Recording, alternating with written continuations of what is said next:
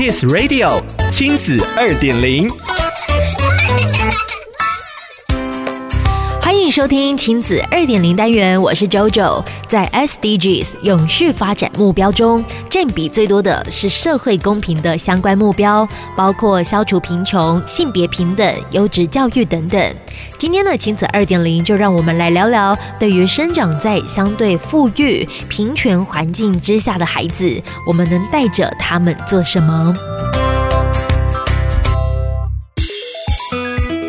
过陪伴孩子使用网络、数位游戏，就可以从中学到 SDGs 精神。行政院政委唐凤在接受《亲子天下》专访时提到，这些议题绝不能要求孩子用背的，而是要用玩乐的方式去学习。例如，现在有一些桌游的主题都和永续相关。我们要把孩子放在决策者的角色，让他们去体会，身为一个领导者该如何处理在面对五十年后家园就会被海水淹没的危机。这时候，我们就能以带着孩子一起玩的方式，让他对议题产生思考与决策。而随着科技发展，有一些电脑游戏或是沉浸式的虚拟实境 AR，还是说扩增实境 VR 的作品，也非常有帮助，可以让孩子在享受娱乐的过程，透过身历其境的感受，产生同理心。SDGs 的逻辑之中，目标的编号越小，能执行行动的范围就越小。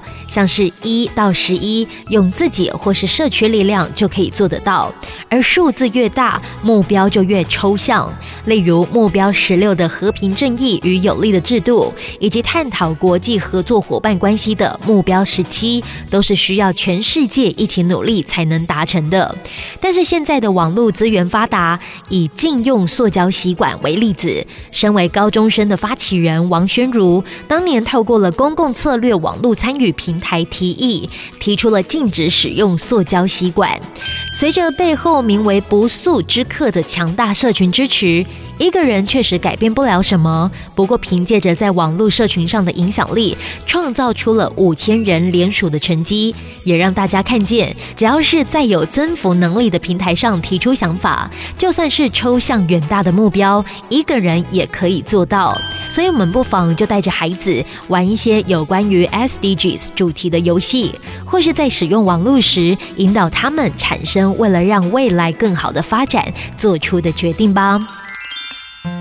想要了解更多故事内容，请参阅《亲子天下》第一百二十一期封面故事 “Let's SDGs 培养改变世界的行动者”。亲子二点零，我们下次见。